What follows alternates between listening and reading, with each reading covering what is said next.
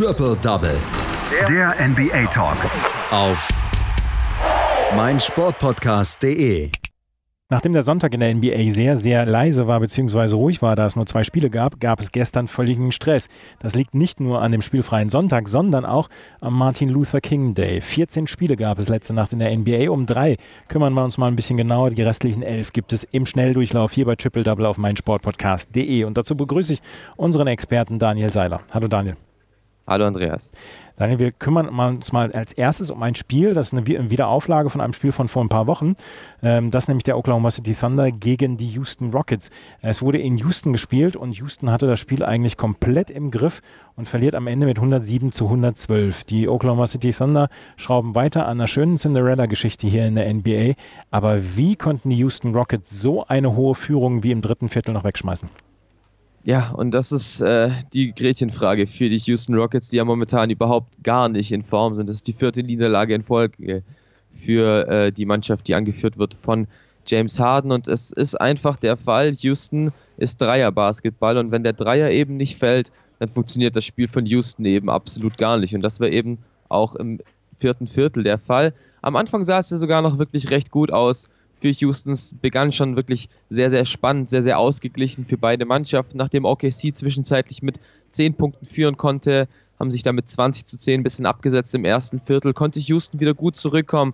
Harden und Westbrook zusammen mit 15 Punkten allein im ersten Viertel, somit stand es 25 zu 22 für die Heimmannschaft vor dem zweiten Viertel und auch im, in diesem konnte sich Houston ein bisschen absetzen. Ein paar gute Treffer, da fiel eben der Dreier, somit war der Drive wieder ein bisschen offen ne, man muss eben auch erwähnen, OKC musste nach anderthalb Minuten schon auf Steven Adams verzichten. Er wurde mit einem wirklichen Body Slam Foul von Clint Capella zu Boden geschickt und konnte eben die Partie nicht beenden. Gute Besserung an dieser Stelle und somit konnte Houston sich so ein bisschen weiter absetzen, ging mit sieben Punkten Führung in die Halbzeitpause. 64 zu 57 hieß es da. Und letztendlich sah es dann im dritten Viertel wirklich so aus, als ob Houston wieder da ist. Diese drei Spiele Niederlage zuvor ein bisschen abschütteln konnte. Die Dreier sind endlich wieder ein bisschen mehr gefallen, wenn auch nicht so sehr. Aber die Defense gegen die Thunder war schon wirklich sehr, sehr gut. Bei den Thunder hat, hat bis zur Halbzeit eigentlich niemand funktioniert, außer Chris Paul, der 26 Punkte allein zur Halbzeit hatte. Aber weder Schröder war drin, noch Gallinari war so wirklich drin, bis eben zum dritten Viertel.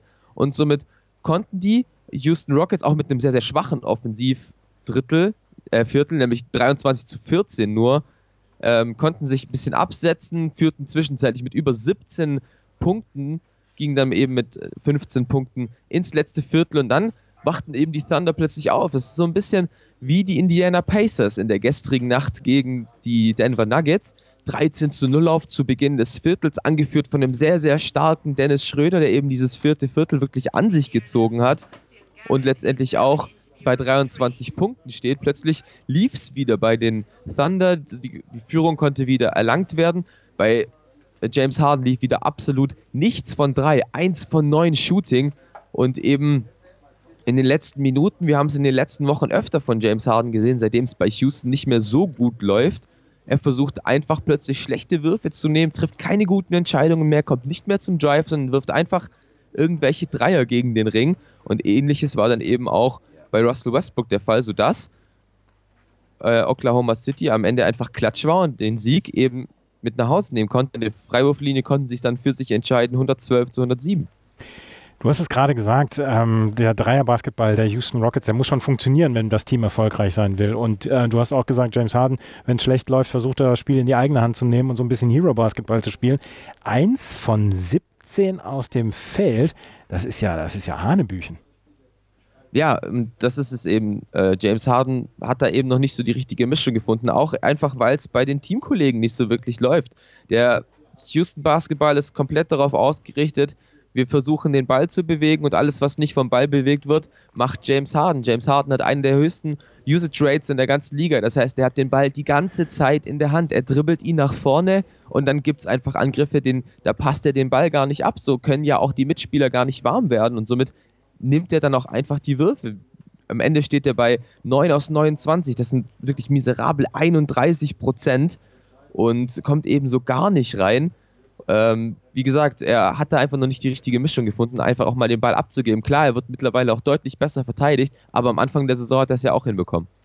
Ja, er hat es am Anfang hinbekommen. Im Moment bekommt das halt nicht hin. Wie reagieren denn da die Teamkollegen? Ich meine, Russell Westbrook ist ja selber oder galt früher so ein bisschen auch als Ego-Zocker. Dass die beiden sich überhaupt den Ball teilen können, ist ja schon ein kla klappes Wunder.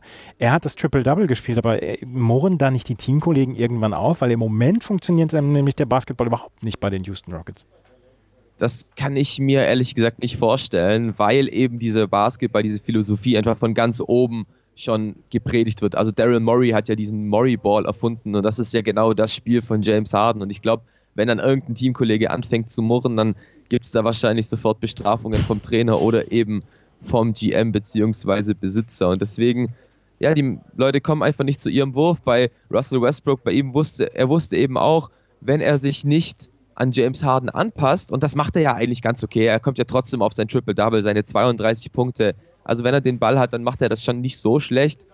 Aber es, es kann schon sein, dass die Leute irgendwann auch anfangen, eben James Harden dafür zu kritisieren. Klar, am Ende stehen 29 Punkte und jeder denkt sich, wow, wie gut ist der denn bitte immer noch drauf? Ja. Aber der Eye-Test sagt halt einfach was komplett anderes. Das ist einfach kein effizientes Spiel, was James Harden macht. Und eigentlich in der Offensive kannst du da halt wirklich ein 2 gegen 5 spielen und das kommt meistens das gleiche Ergebnis raus können wir noch eine ähm, Wertung zum Spiel von Dennis Schröder bringen, weil er hat quasi für den entscheidenden Sprungwurf äh, gesorgt zum 110 zu 107, um das Spiel ja so ein bisschen aus der Distanz der Houston Rockets zu bringen. Ja, ähm, Dennis Schröder, ich hatte es vorhin erwähnt, war am Anfang gar nicht so gut in der Partie.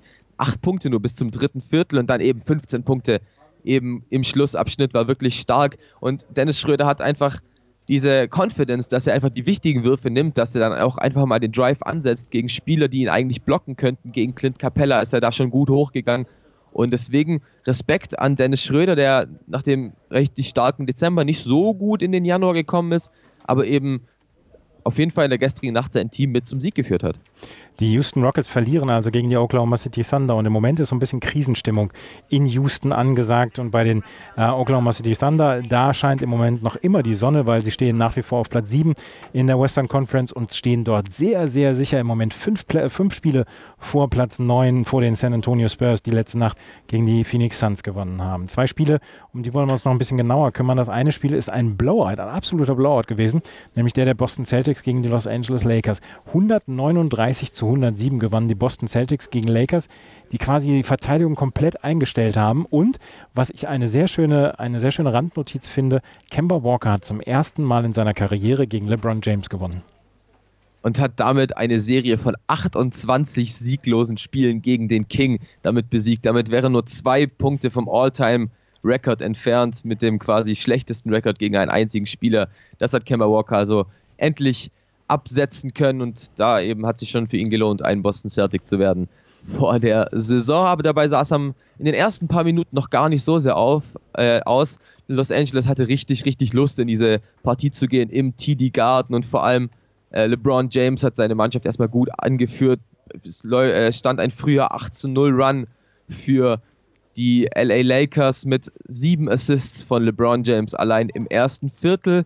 Aber allerdings irgendwann wurde die Defense der Boston Celtics, was ja das Prunkstück von Brad Stevens Mannschaft ist, so ein bisschen aggressiver, hat geschafft, J äh, LeBron James zu ein paar Turnovern zu bringen und plötzlich trifft Gordon Hayward mal einen Dreier, Jason Tatum mit einem guten Drive zum Korb und plötzlich führen die Boston Celtics wieder im ersten Viertel, was aber die, was die LA Lakers eigentlich so dominant begonnen haben. Sechs Lakers Turnover allein im ersten Viertel eben durch diese starke, starke Defense und eben auch Glück für die Boston Celtics, weil Anthony Davis hat sich allein im ersten äh, Viertel schon drei Fouls geleistet, der wieder zurück nach fünf Spielen äh, Rückenproblem. Somit heißt nach den ersten zwölf Minuten 33 zu 30 für die Boston Celtics und dann ging dann auch eben im zweiten Viertel so weiter und endlich äh, konnte auch Jason Tatum dem äh, Spiel seinen Stempel aufdrücken. Ein 12-1-Lauf der Celtics beendete er und einfach komplett starkes Viertel von Jason Tatum. Somit konnten sich die, die Celtics ein bisschen absetzen. Mittlerweile, äh, mittlerweile führten sie 14, äh, mit 14 Punkten vor der Halbzeit 55 zu 69 heißt es da. Und das einfach, weil die Boston Celtics einfach in allen Aspekten da sind. Die Dreier sind gefallen, unter den Brettern wurde richtig, richtig gut gearbeitet. Mit 13 Offensivrebounds sprechen da wirklich für, äh, für sich. Und da muss man auch äh, mal Enes Kanter loben, der ja in dieser Saison nicht so gut wegkommt bei den Boston Celtics, aber der hat einen wirklich guten Job gemacht.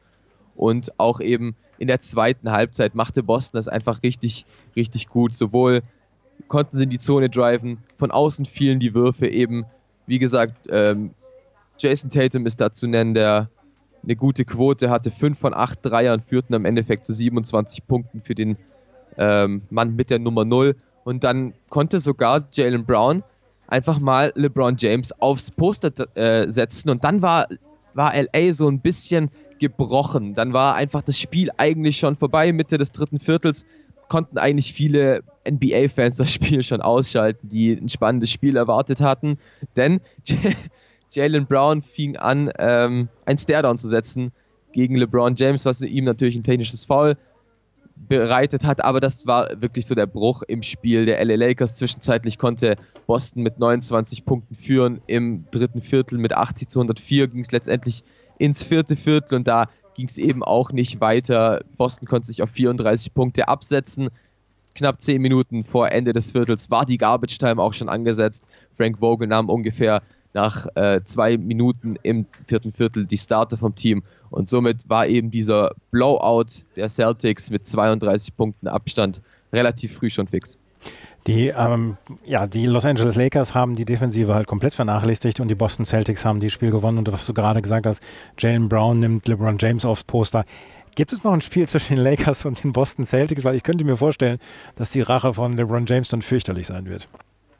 Ähm, Habe ich ehrlich gesagt gerade gar nicht im Blick, aber sollte es noch ein Spiel geben, dann hat äh, LeBron James richtig Lust. Er hat ja auch so seine eigene Vergangenheit mit den Boston Celtics, gerade als er noch in Miami war, viele Conference Finals gegeneinander gespielt. Eben auch in Cleveland vor zwei Jahren, wo er auch von Jalen Brown, äh, von Jason Tatum aufs Poster gesetzt wurde.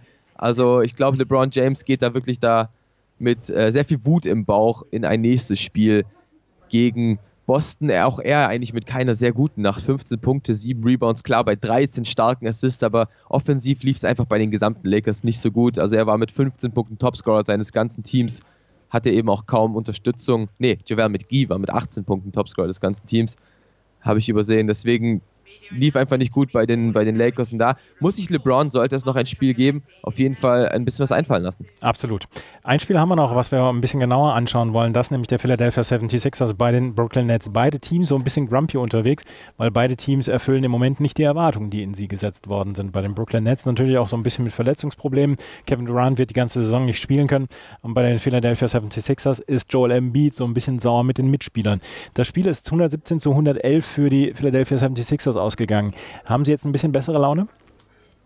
Ich denke schon, auf jeden Fall. Die haben den Martin Luther King Day ähm, gut durchbracht. Äh, beide Teams warte, äh, mussten ja vor ihrem vor dem Spiel auf ihren besten Spieler verzichten. Klar, die Brooklyn Nets auf Kevin Durant, aber auch Kyrie Irving, nachdem er ja eigentlich von seiner Schulterverletzung zurückgekommen ist, musste mit Oberschenkelproblemen in Brooklyn bleiben, ähm, zu Hause bleiben und die 76ers müssen weiterhin auf den am Daumen verletzten Joel Embiid verzichten und konnten sich dann auf Ben Simmons freuen, der mit 34 Punkten ein Career High stellt, der dazu noch 12, ähm, 12 Assists und 12 Rebounds, also eine wirklich sehr, sehr starke Partie vom Point Guard der 76ers und die Brooklyn Nets fanden eigentlich nie so wirklich ein Mittel gegen, gegen äh, Simmons und konnten ihn eigentlich nie so wirklich verteidigen. Also das erste Viertel war schon wirklich sehr, sehr ausgeglichen, sehr spannend, sehr offensivfreudig für beide Mannschaften. Die Brooklyn Nets konnten sich letztendlich mit einer Drei-Punkte-Führung in die erste Pause begeben. 32 zu 29 heißt, da bedanken konnten sie sich bei Spencer Dinwiddie und Caris LeVert, die ein gutes erstes Viertel gespielt haben. Und im zweiten Viertel zeigte sich dann, was man über die Sixers schon eigentlich die ganze Saison sagt und weswegen sie sogar noch ein bisschen länger grumpy werden können. Die Bank ist einfach nicht stark genug und das ist eigentlich bei den Nets auch nicht der Fall. Dennoch konnte eine gute Bank der Brooklyn Nets, angeführt von Chris Claxton, ähm, ein bis zu zwölf Punkte Vorsprung rausspielen für eben die Heim Heimmannschaft.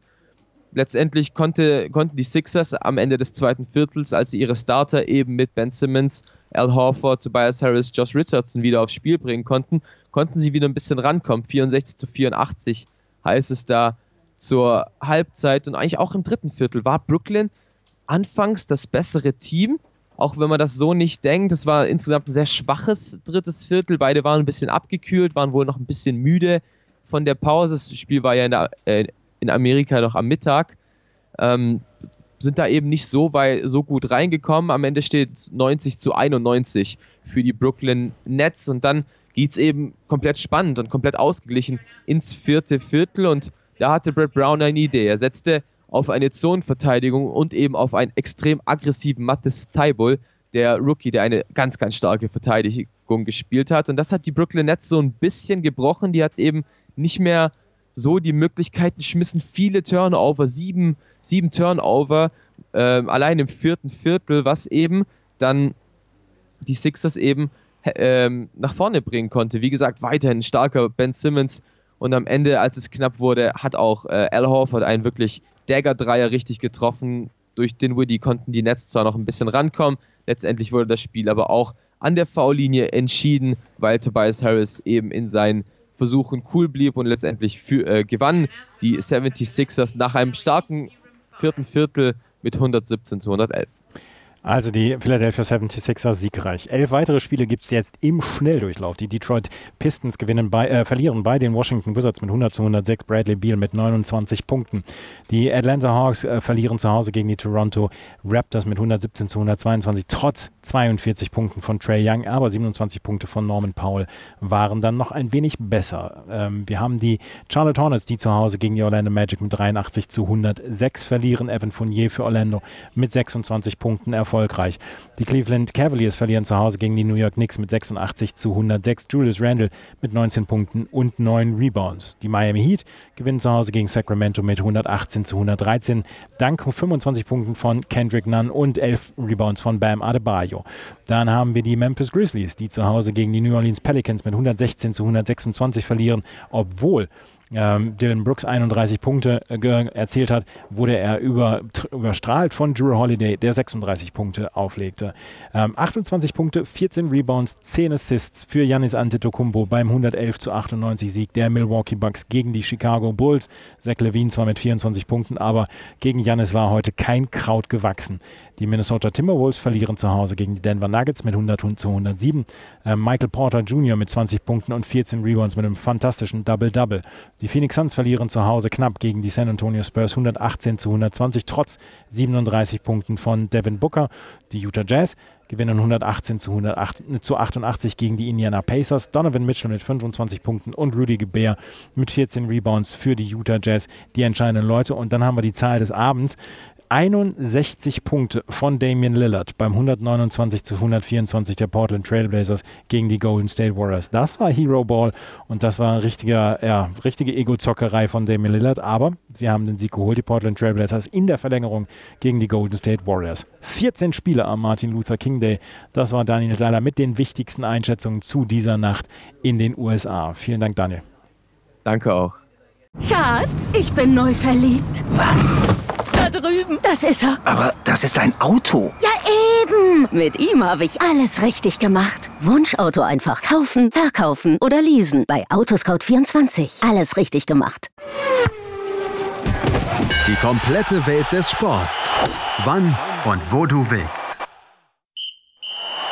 zwei Männer, Seidel und der Klöster, ja, von den beiden halte ich nichts. eine Aufgabe. Höchste Disziplin, Männer. Das Fußballgeschehen der vergangenen Wochen knallhart und kompetent auf den Punkt gebracht. Faktlos. Der Fußballpodcast mit Seidel und Klöster. Jeden Freitag neu auf meinsportpodcast.de. Schatz, ich bin neu verliebt. Was? Da drüben. Das ist er. Aber das ist ein Auto. Ja, eben. Mit ihm habe ich alles richtig gemacht. Wunschauto einfach kaufen, verkaufen oder leasen. Bei Autoscout24. Alles richtig gemacht.